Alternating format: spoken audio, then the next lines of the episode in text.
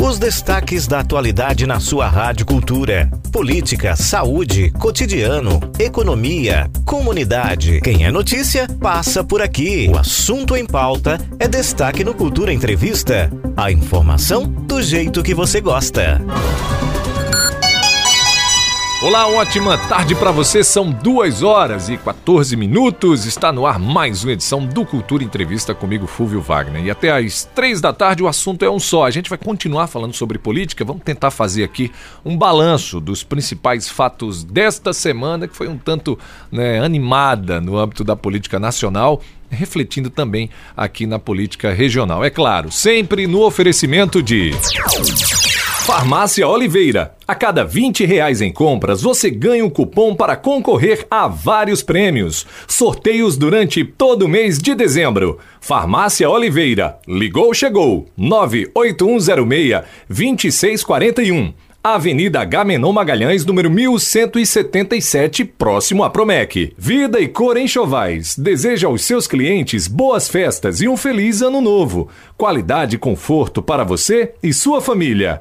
Vida e Cor Enxovais, 40 anos. Avenida Gamenon Magalhães e Avenida Rui Limeira Rosal, no bairro Petrópolis. Fone 3721 1865. Sismuc Regional. Seja sócio e usufrua de assistência médica e jurídica, odontológica, oftalmológica, além de convênios com operadoras de plano de saúde e lazer para atender os servidores e seus dependentes. Rua Padre Félix Barreto, número 50, Maurício de Nassau. Fone 37236542. Casa do Fogueteiro. Tem novidades todos os dias. Casa do Fogueteiro e Utilidades, Rua da Conceição Centro, WhatsApp 98178 7512, arroba Casa do Fogueteiro. Colégio Diocesano. Evoluir é nossa tradição. O aluno diocesano está a caminho das suas melhores escolhas. Colégio Diocesano de Caruaru. Tradicionalmente inovador. Fone 3721-0833. Bonanza Supermercados. Chegou o novo Bonanza. Uma experiência única em supermercado. Venha conhecer uma loja completa com a localização privilegiada na Avenida Portugal, no bairro Universitário, Caruaru. O Bonanza tá bem aqui e Cicatriza Caruaru, clínica especializada no tratamento de feridas, úlceras varicosas, pé diabético, úlceras arteriais e lesões de difícil cicatrização, curativos especiais e cuidados podiátricos. Ligue 98212 5844. Cicatriza Caruaru, Rua Saldanha Marinho, número 410, Maurício de Nassau.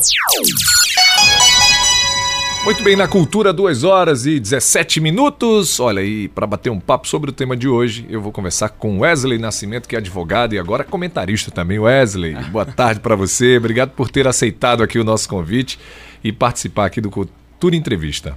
Boa tarde, Fúvio. Boa tarde a todos os ouvintes da Rádio Cultura. É um prazer todo meu estar aqui podendo discutir sobre temas relevantes, falar sobre um tema que é um pouco árduo, mas cheio de dinamismo, que é a política nacional. Pois é, olha, a gente está fechando aí uma semana quente no mundo da política, como eu falei, né?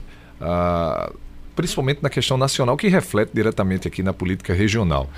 Um dos fatos da semana né, que gerou uma expectativa muito grande foi em torno da posse do novo ministro do STF, o André Mendonça. Né, os aliados do presidente temiam né, uma nova rixa entre o órgão né, e, o, o, o, e o próprio presidente, mas ocorreu tudo bem.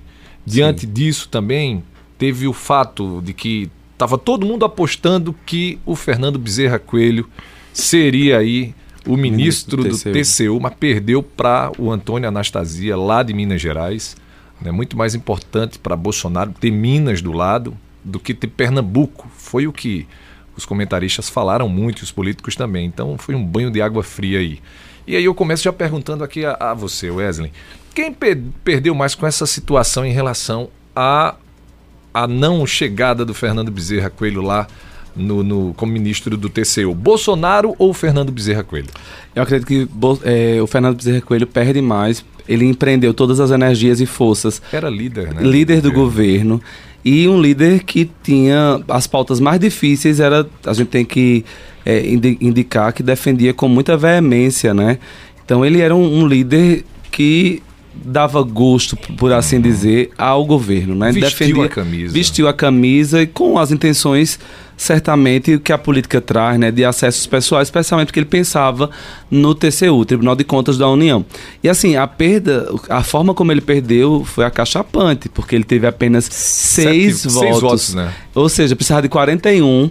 para vencer, ele teve seis votos, o que mostra que não houve nenhuma mobilização do governo federal, não é, para é, fazer acendê-lo ao cargo do ministro do TCU. Ficou muito claro, tanto é que a resposta dele foi mais clara do que o comportamento do governo. Uhum. Então, logo acabou a votação, ele entrega, né, fazendo uma nota, inclusive à imprensa, ele entrega sua posição enquanto é, líder do governo Bolsonaro entrega ao próprio Bolsonaro. Isso tem uma movimentação e um reflexo também na política estadual, né? Pois é. Porque a movimentação de Miguel Coelho como candidato ao governo do estado parece-me que não tem mesmo as, as, mesmas conotações ou os mesmos contornos que tinha antes dessa posição do pai dele, o Fernando Bezerra Coelho. Muito bem. E aí, já que você falou em Miguel e, e, e é, a gente falando em Fernando Bezerra Coelho, a situação toda, eu vou trazer até para a questão da pesquisa, né? Das pesquisas. Na verdade, saíram duas pesquisas essa semana, a do IPEC e ontem a do Datafolha. Nas duas pesquisas, Bolsonaro aparece com uma rejeição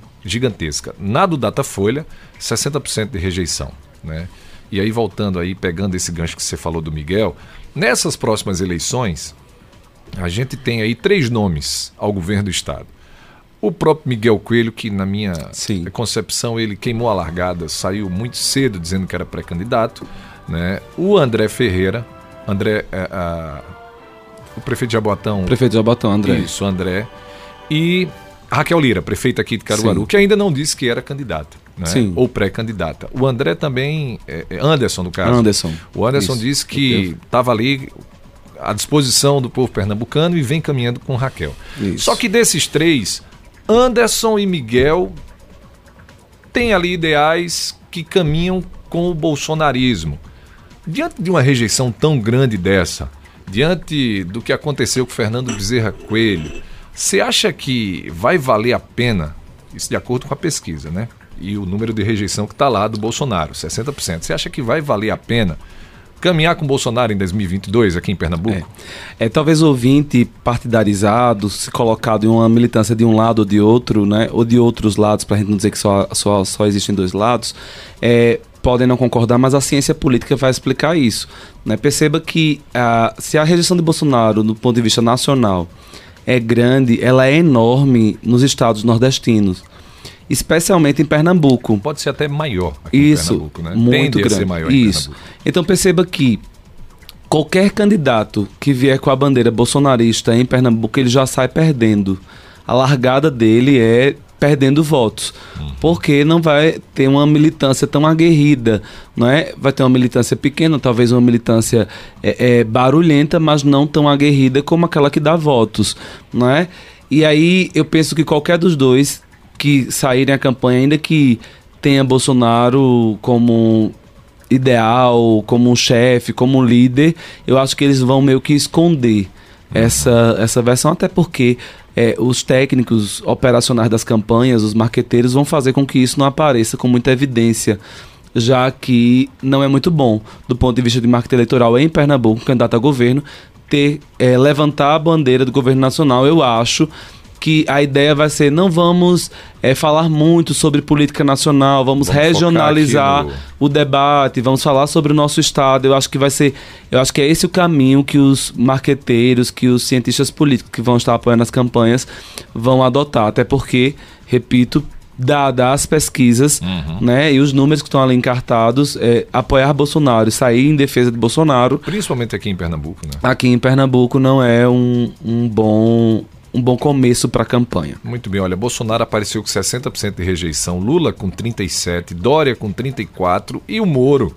né, o ex-juiz Sérgio Moro, com 30% de rejeição nessa pesquisa divulgada ontem pelo Datafolha. E aí, outro fato curioso que aconteceu, uh, divulgado pelo Jornal do Comércio, uh, foi o nome da prefeita de Caruaru, Raquel Lira, ter sido ventilado também com o da, da Luísa Trajano, do Magazine Luiza, né, como possíveis nomes para uma uh, vice presidência, no, no, no, caso, vice-candidatura à presidência uh, na chapa do Moro.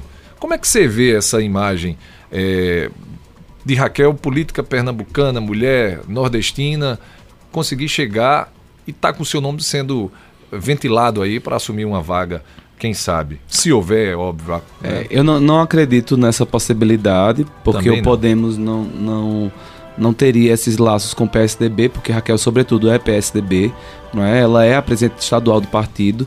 Todavia, é de uma importância, de magnitude enorme, Fúvio, você ter o um nome de uma prefeita nordestina, de uma cidade que é destacada já por, por vários prêmios que recebe, mobilidade, em outras matérias. É, de políticas públicas uhum. e ter esse destaque a nível nacional. Eu acho que isso fortalece uma futura é, candidatura de Raquel como é, governadora do uhum. estado, porque ela tem o seu nome ventilado a nível nacional e com alguma aceitação e credibilidade. Então perceba que dentro desse contexto, dentro desses fatos, é, esse, o nome de Raquel ventilada post, como postulante à presidência da República, ainda que numa vaga de vice, enaltece ainda mais a carreira dela enquanto pré-candidata que não foi divulgada, ela não anunciou, mas é, as pesquisas já, já, colocam ela como pré-candidata, uhum. a imprensa já coloca ela como pré-candidata, né? Ela mesma não anunciou, mas aí os cientistas políticos já se movimentam como contando com ela na disputa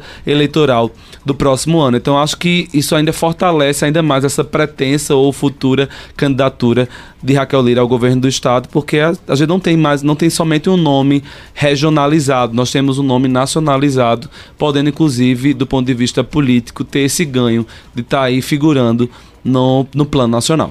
Muito bem. E, e para Wesley, qual seria a chapa ideal para a oposição, em relação à oposição aqui ao PSB no Estado? Depois dessa notícia que você acaba de noticiar do Fernando Bezerra Coelho entregando a liderança do governo, a chapa para vencer o PSB, para os que querem vencer o PSB e derrotar o governo Paulo Câmara, é, seria é, Miguel na vice-candidatura na vice ao governo do Estado e Raquel Lira encabeçando a chapa. Esse, esse é o melhor formato do ponto de vista de somar votos, porque não se tem ideologia maior do que o voto na urna. Né? Então, eu acho que é o cenário ideal.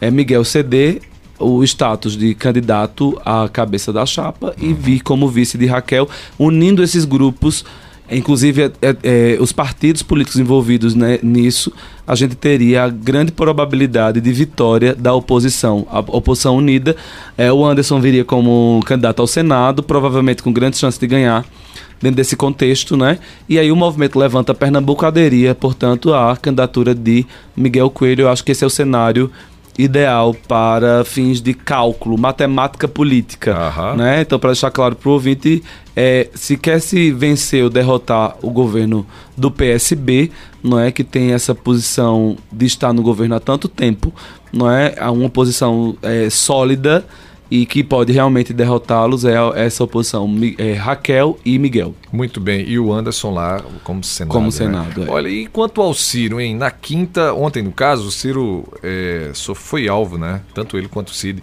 em operação envolvendo aí gastos lá no Castelão durante a construção para a Copa de 2014. Na pesquisa também que saiu ontem, Ciro apareceu lá em 7% atrás do Moro, Moro com 9% né? E aí meio que ele já vinha desgastado devido Sim. àquela primeira votação da PEC dos precatórios, quando o Ciro estava dizendo que era para votar não, e aí 15 dos 24 deputados foram e votaram sim, inclusive Volney Queiroz, Queiroz, deputado federal. Surpreendentemente, eu estive é. aqui e falei da minha surpresa. Pois é, e aí é, é, meio que isso tudo, ah, não sei se a o, o, o, fato do Cabo da Ciolo chegar e dizer, não, vou votar no Ciro, vai reacender a chama ali não, no coração não vai. Isso tudo fragilizou a candidatura de Ciro? Não, eu acho que, na verdade, é, é, fragiliza o que nós chamamos de terceira via.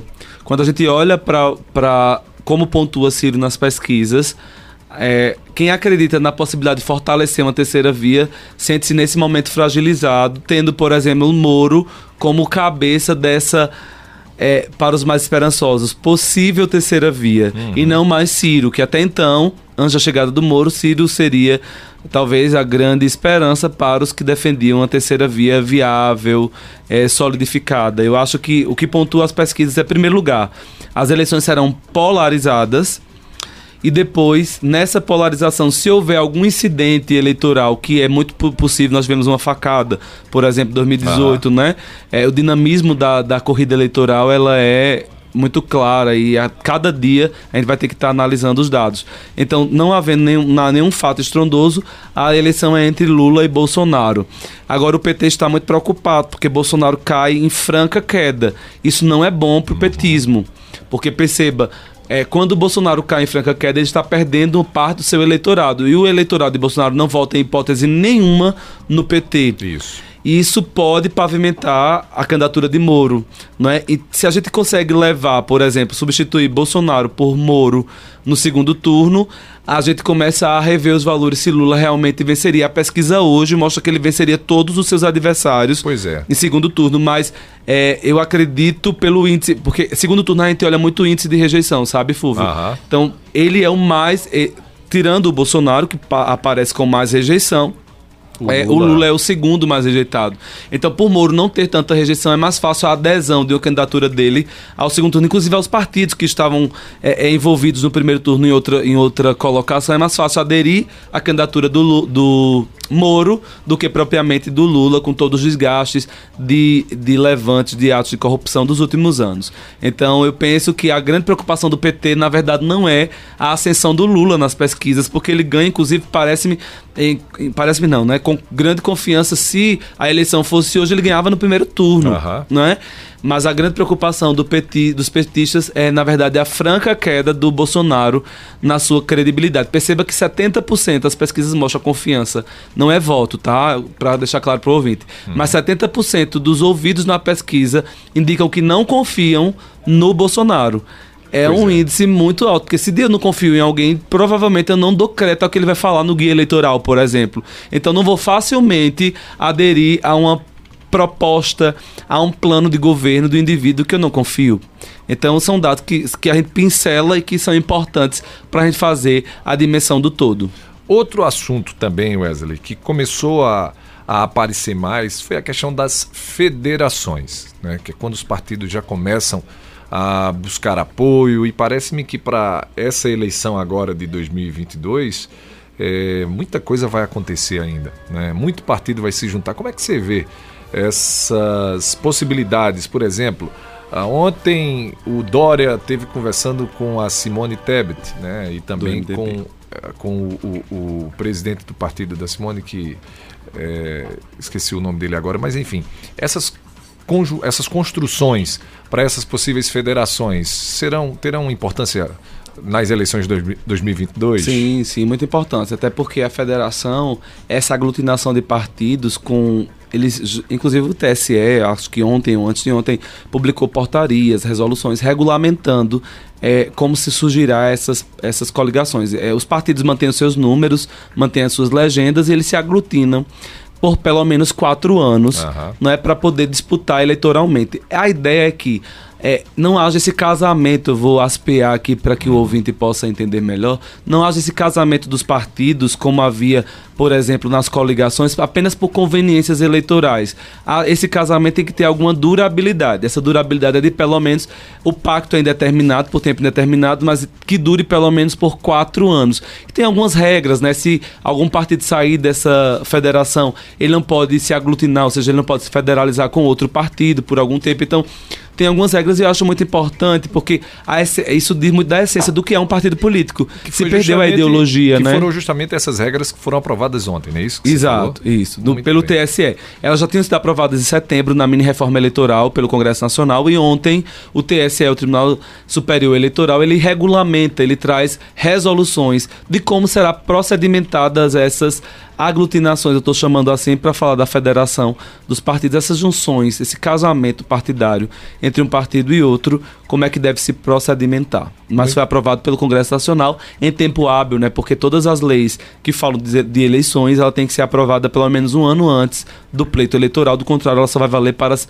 eleições seguintes. Muito bem. Então, olha, só para o ouvinte entender mais ou menos essa, mais ou menos essa questão das federações, né? É, ou melhor, ter, um, ter, ter a informação, né? Por exemplo, o PT está estudando aí federação com PSB, PSB. PC PV também, né? PSDB está correndo também atrás de alguns partidos, não é isso? Isso. A ideia, para que o ouvinte ainda fique mais esclarecida, é que os partidos busquem outros partidos que tenham é, similitudes ideológicas também. Uhum. Então, por exemplo, seria quase que impossível, só para que o ouvinte fique, deixe claro, que o PT se federalizasse com o PP, isso. por exemplo, do Bolsonaro, entendeu? Não tem condições. É, não tem condições, porque tem visões ideológicas diferentes. Então, por exemplo, vamos ser mais ainda extremos. O PT se federa, fazer uma federação com o Novo, Partido uhum. Novo. Não é, são políticas até do ponto ou de vista econômico. Né? Ou com o próprio PSDB, nesse momento é, PSDB. Mas o que a gente vê nas coligações era diferente. Uhum. A gente via é, coligações de conveniência, principalmente nos municípios, nas eleições municipais, não é? Lá nas eleições gerais era parte no estado tal, os partidos eram totalmente rivais. No estado Y eles eram coligados, o que era uma grande discrepância, né? E agora a gente vai ter é, minimamente um controle ideológico, pelo menos é o que se espera da federação partidária. Muito bem, vamos para um rápido intervalo. Na sequência, a gente abre a participação por telefone 3721 e 3722 1130 e também via WhatsApp 98109 1130. Hoje a gente está fazendo um breve resumo aqui sobre os principais fatos da política ao longo dessa semana. Meu convidado aqui é o advogado Wesley Nascimento, que está comentando também e vai começar a tirar algumas dúvidas e a comentar né, as participações dos nossos ouvintes. O intervalo é rápido, eu volto em instantes. Estamos apresentando Cultura Entrevista com Fúvio Wagner.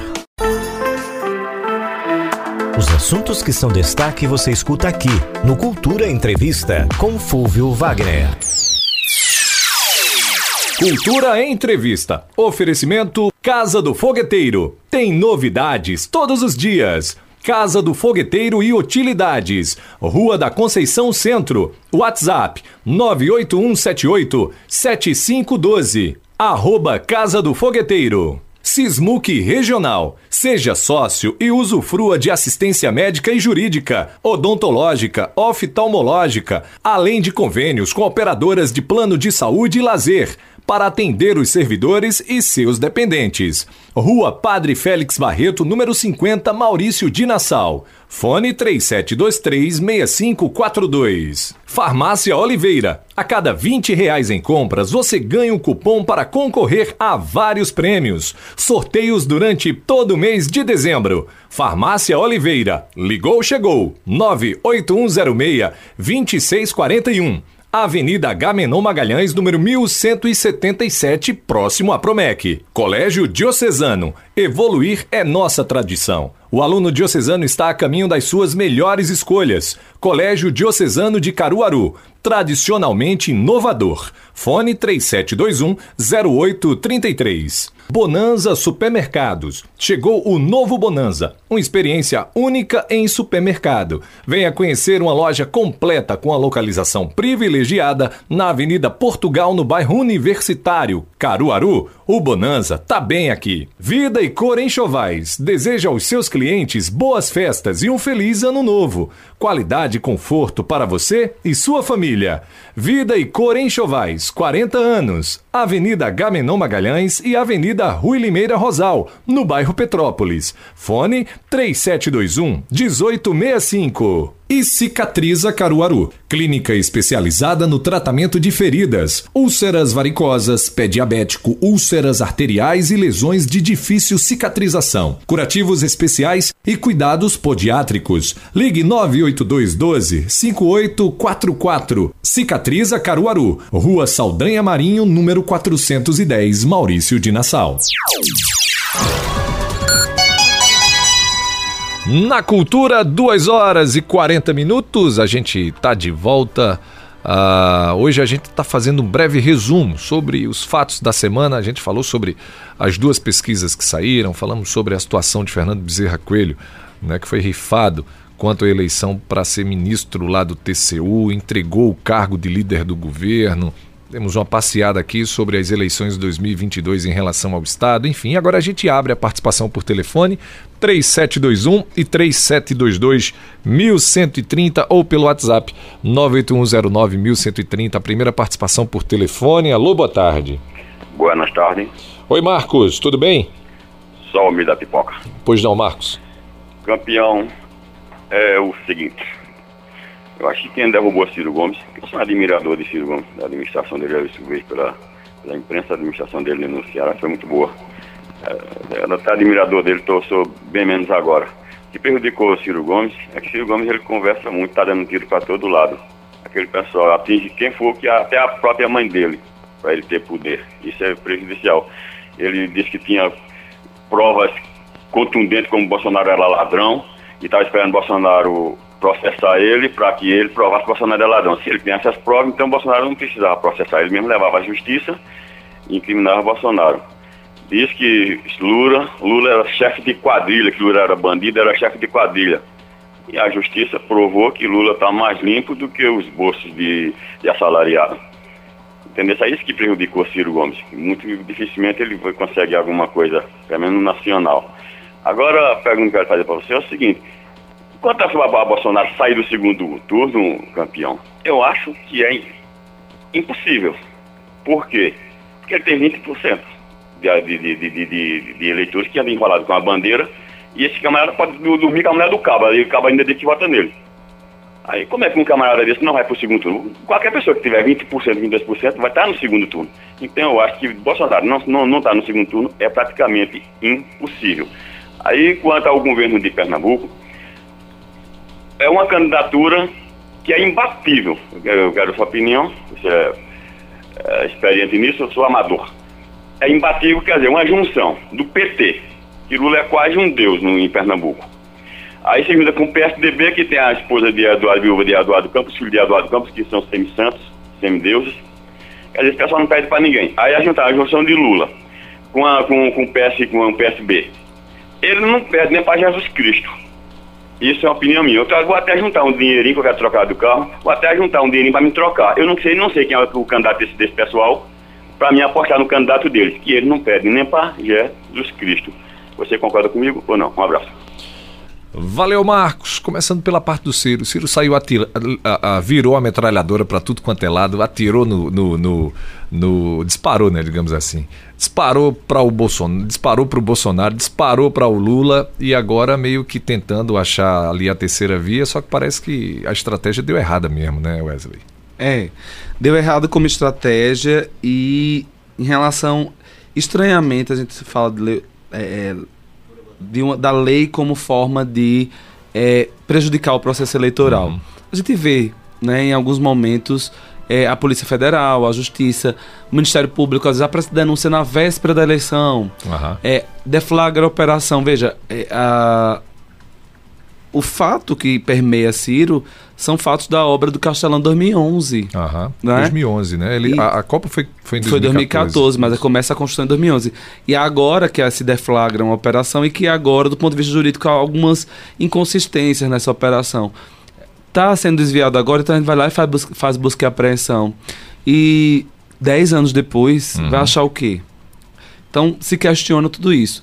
É, Ciro se coloca como, mais uma vez, ele dispara contra Bolsonaro, diz que é uma perseguição de Bolsonaro contra a candidatura dele e que vai apresentar as provas. Agora, sem sombra de dúvidas, o próprio Elvin deixou claro, uma investigação policial, ela causa uma retração no próprio eleitor. Uhum. Ele disse que admirava, o Marcos que admirava o Ciro, mas admira hoje menos. Uhum. Então, veja, tem um impacto eleitoral muito grande. O Lula também já se coloca ali, se solidarizando com o, Li, com o com Ciro, Ciro, né? Isso. Então, por, é, é, porque é o que acontece? Nesse caso aqui, é, em específico, Ciro vai perder muito, uhum. não é? E quem ganha com quando o Ciro perde, na verdade, é Moro. E Lula tem que ficar do lado de alguém, não vai ficar do lado de Moro. E aí agora com esse, né? avó, e a gente volta à questão das federações, né? Com o Isso. PDT rifando a própria candidatura do, do Ciro, Ciro, né? Onde os deputados aí votaram naquele primeiro momento a favor da PEC dos precatórios. Exato. Agora, depois dessa investigação, o Lula dá um aceno, Ciro, ó, tô contigo aí, sim, fizeram sim. com você, né? Meio que alivia o coração, digamos assim, de José Queiroz aqui em Caruaru, de Volta Queiroz, que já queriam estar tá andando com Lula, né? Com em relação Lula, ao governo é, do Estado. Exato, exato. Muito bem, outra coisa que o Marcos traz aí é a questão da campanha, da, da, da pesquisa, e aí ele duvida que o, o... Que Bolsonaro não vá para o segundo turno. Isso. Na verdade, são dados, são números, né? Isso. Se fosse hoje, ele não iria, porque há uma probabilidade com 2% de, de erro para mais ou para menos é, de Lula ter mais do que 50% dos votos e é isso que define se vai ou não para o segundo turno. Né? Então, é questão numérica, é matemática. Né? É, em que pese Bolsonaro ter 20% é expressivo, teria que os candidatos outros pontuarem muito bem, uhum. né? Para poder ultrapassar os 50% dos votos válidos. E veja só, de acordo com a própria pesquisa, Ciro está lá com 7%, Moro tem 9%. Se Ciro tira a, a candidatura dele e apoia Lula, né, obviamente a tendência uh, desse eleitorado é migrar lá para o PT. O que pelo perfil né? do, do Ciro não vai acontecer. Se Ciro retira a candidatura, ou ele vai para o exterior... Fica meio desmoralizado. É, né? ou ele vai para o exterior mais uma vez, ou ele mantém uma neutralidade que, pro ponto de vista da carreira política dele, é meio que enterrar a carreira política, né, manter ou escolher por uma neutralidade, né? Não optar em quem vai votar vai ser ruim para ele mas eu penso que ele não apoia o Lula, porque do contrário não teria credibilidade nenhuma diante de tudo que ele falou realmente nas redes sociais e de forma muito clara contra o Lula e contra o Bolsonaro, porque era quem ele tinha que atacar para poder fortalecer uma terceira via. Eu penso que, inclusive, diante da operação, deflagração da Operação da Polícia Federal, numa próxima pesquisa, Ciro ainda cai um pouco. Olha, e o, o Marcos também traz essa questão do PT com o PSB. Ele até em se confundiu, falou PSDB, mas é o PSB que é o partido aqui do Paulo Câmara, enfim. E aí, é, para o Marcos, ele acha muito difícil né, quem estiver com o PT perder. Mas como é que anda? E aí depende também da rejeição do próprio PSB, do governo Paulo Câmara.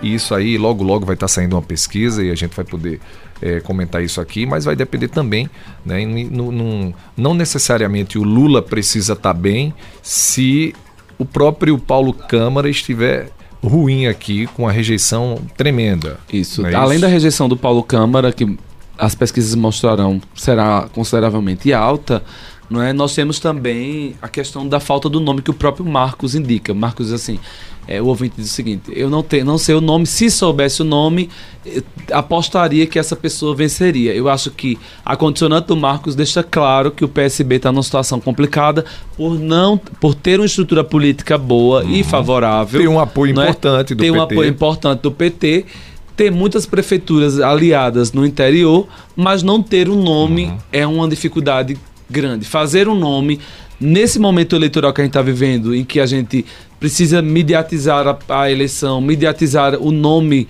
para que ele caia na graça do povo, a gente vê um comprometimento e uma dificuldade do PSB nesse sentido. Então são duas dificuldades. O nome e a rejeição do Paulo Câmara. Exato. Muito bem, vamos para mais uma participação por telefone. Alô, boa tarde. Boa tarde, esse menino, esse outro. Tudo bem, Nininha? O menino, o menino tá aí também. Tudo bem, graças a Deus. Olha, é, eu, eu voto em Lula em qualquer condição, qualquer situação. Que ele tem apoio, que ele não tem, eu voto nele. Mesmo que ele apoie, que ele não quisesse ser candidato e apoiasse outro, eu não votaria no outro candidato que ele apoiasse, não. Eu só voto nele. Em Lula eu voto em qualquer situação. Agora eu queria perguntar a esse menino se ele sabe de, de notícias de Marília Arraes, porque no começo dizia que ela era candidata. Será que ela. Nunca mais ouvi falar nela. Será que ela vai ser candidata também para a governança de Pernambuco ou não? Boa tarde para vocês aí.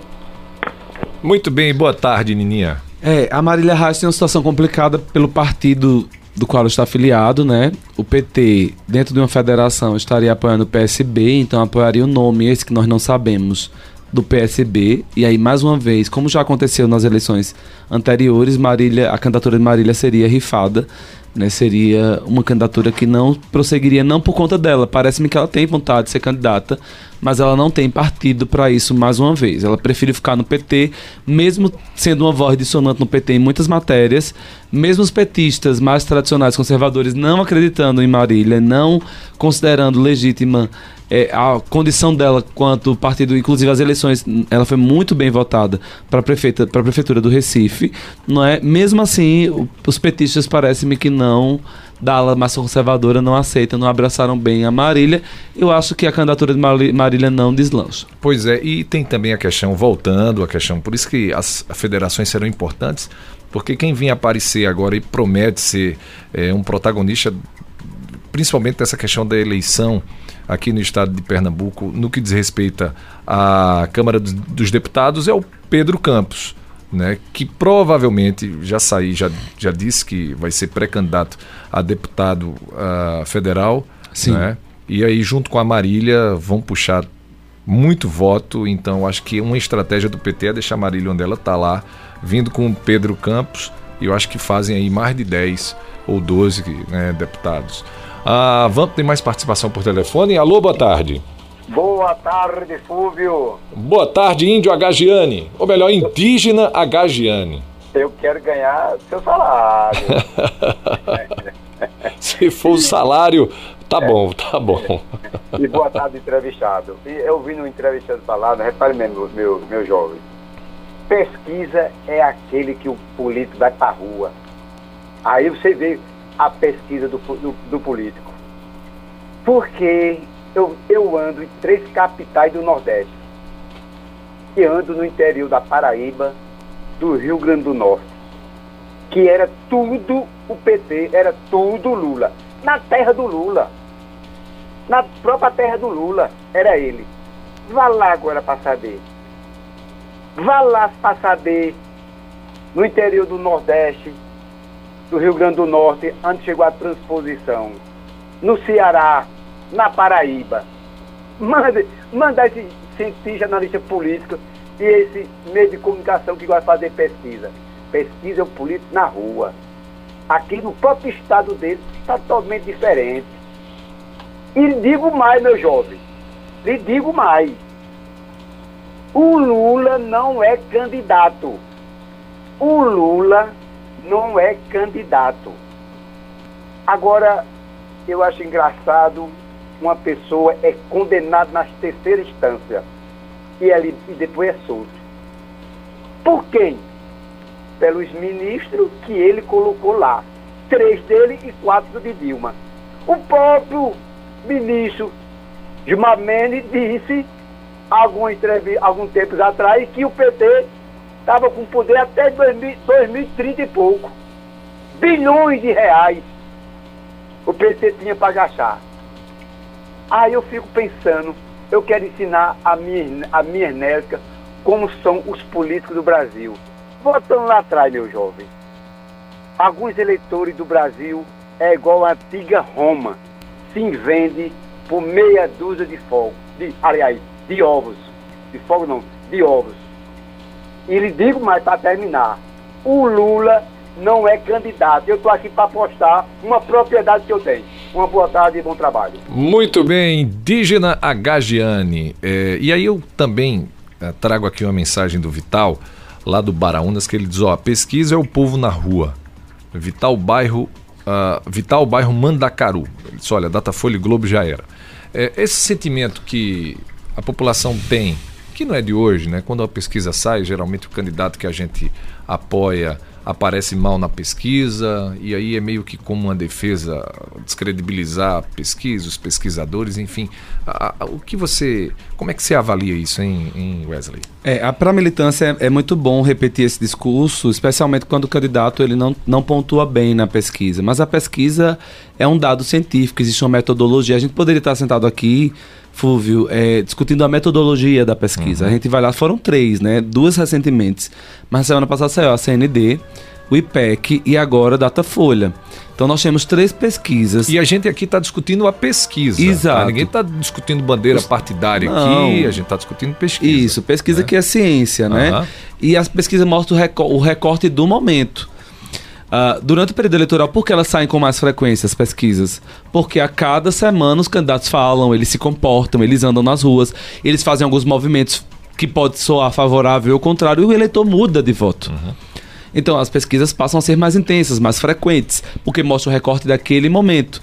Entendeu? Então, o, essa pesquisa de pesquisa na rua é um é, é, é, uma palavra de efeito, uma frase de efeito uhum. para o uhum. candidato que não está pontuando bem. É muito normal que a militância reprise, repasse esses dados. Mas a pesquisa ela é olhada pelo candidato. Os, os assessores dos candidatos, quando sai a pesquisa do Datafolha, quando teve, tinha lá o Ibope, quando tinha é, do IPEC, todos os candidatos param para ler as pesquisas. Pois os é. candidatos, os, os eleitores podem não acreditar, até porque não é questão de crença, mas é questão de dados é, matemática, isso é estatística, né? Os, os, eleitores podem não dar crédito, mas os candidatos dão crédito. Tanto uhum. que dão crédito quando eles, como eles falam sobre a pesquisa. E, eles e, se posicionam. E eu posso reforçar isso que você está dizendo aqui, Wesley, como profissional de marketing político, que eu sou também. Já fiz várias pesquisas políticas e sempre que sai uma pesquisa, independente de onde eu estou ali, fui contratado para a fazer o trabalho em relação à produção de guia de rádio, ou enfim, qualquer que seja a área, a, a gente realmente se debruça né, sobre a pesquisa e traça a estratégia que a gente vai sair é, em relação à defesa. Isso. Se a gente está bem, massa, vamos divulgar bem a pesquisa. Se a gente está mal, né, vamos ver qual é a, a, vacina. A gente chama Isso. no meio a vacina que a gente vai utilizar para poder meio que. Uh, dar um gás no nosso eleitorado fazer com que é. eles, né? Então, e você mais do que ninguém, Fúvio, conhecendo as pesquisas e a, o método como é feito, por exemplo, a gente tem aqui pincelando outros dados das pesquisas, para além do, do número de eleitorado para cada candidato, nós temos lá os eleitores de Lula essencialmente jovens e pobres. Uhum. Então, Bolsonaro, a, a, equipe de marketing de Bolsonaro vai fazer acenos para a população mais pobre, para ver se ele consegue conquistar esse eleitorado. Então, veja, se a pesquisa não fosse importante, é, a gente não tinha uma equipe de cientistas cientistas políticos, de marqueteiros políticos debruçados sobre esses dados.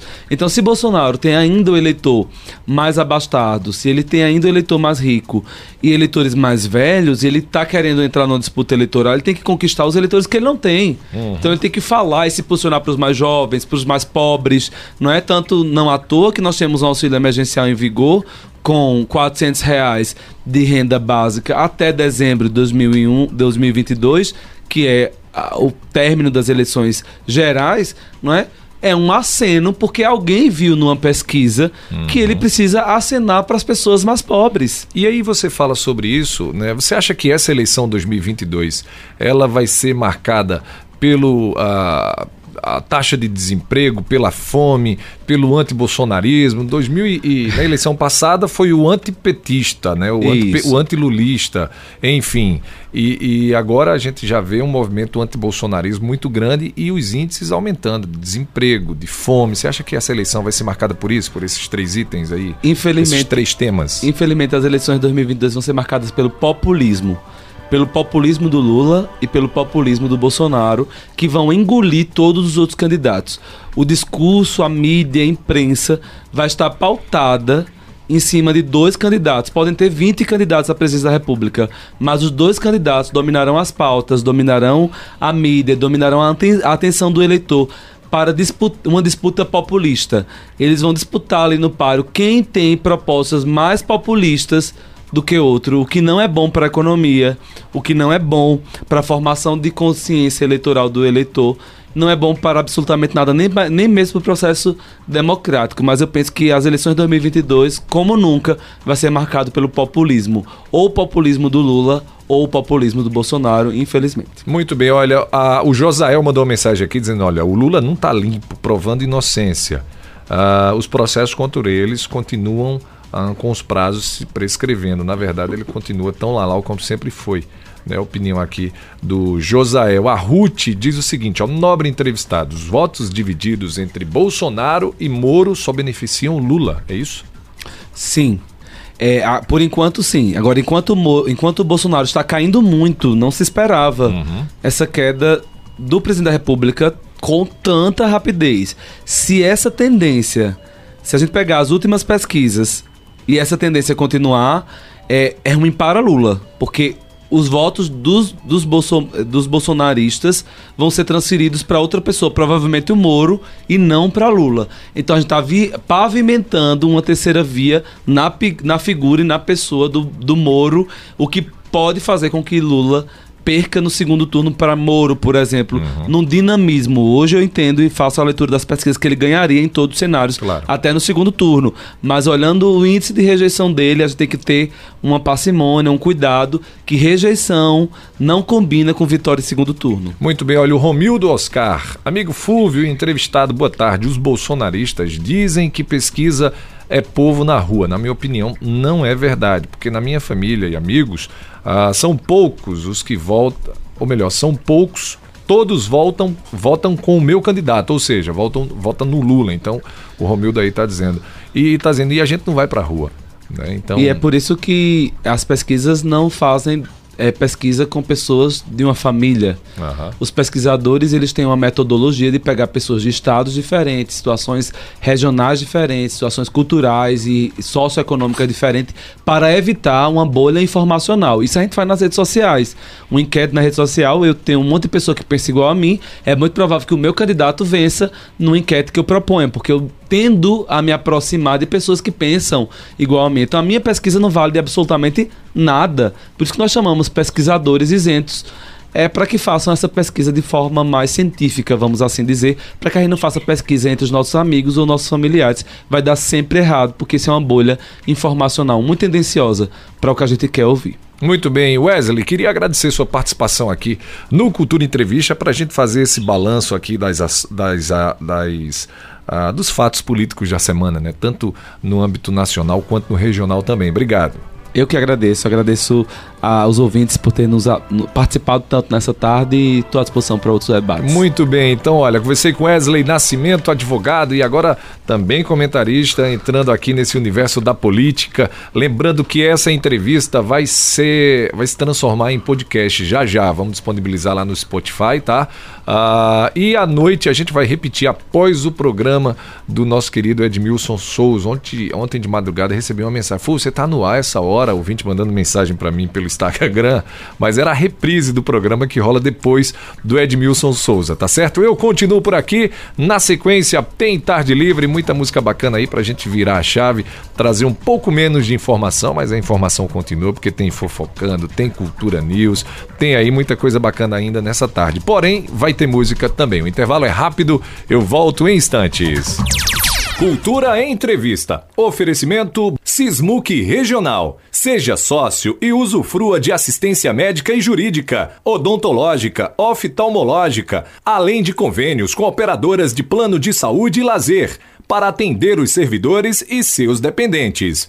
Rua Padre Félix Barreto, número 50, Maurício de Nassau. Fone 37236542. Colégio Diocesano. Evoluir é nossa tradição. O aluno diocesano está a caminho das suas melhores escolhas. Colégio Diocesano de Caruaru. Tradicionalmente inovador. Fone 3721 0833. Bonanza Supermercados. Chegou o novo Bonanza, uma experiência única em supermercado. Venha conhecer uma loja completa com a localização privilegiada na Avenida Portugal, no bairro Universitário, Caruaru. O Bonanza tá bem aqui. Casa do Fogueteiro. Tem novidades todos os dias.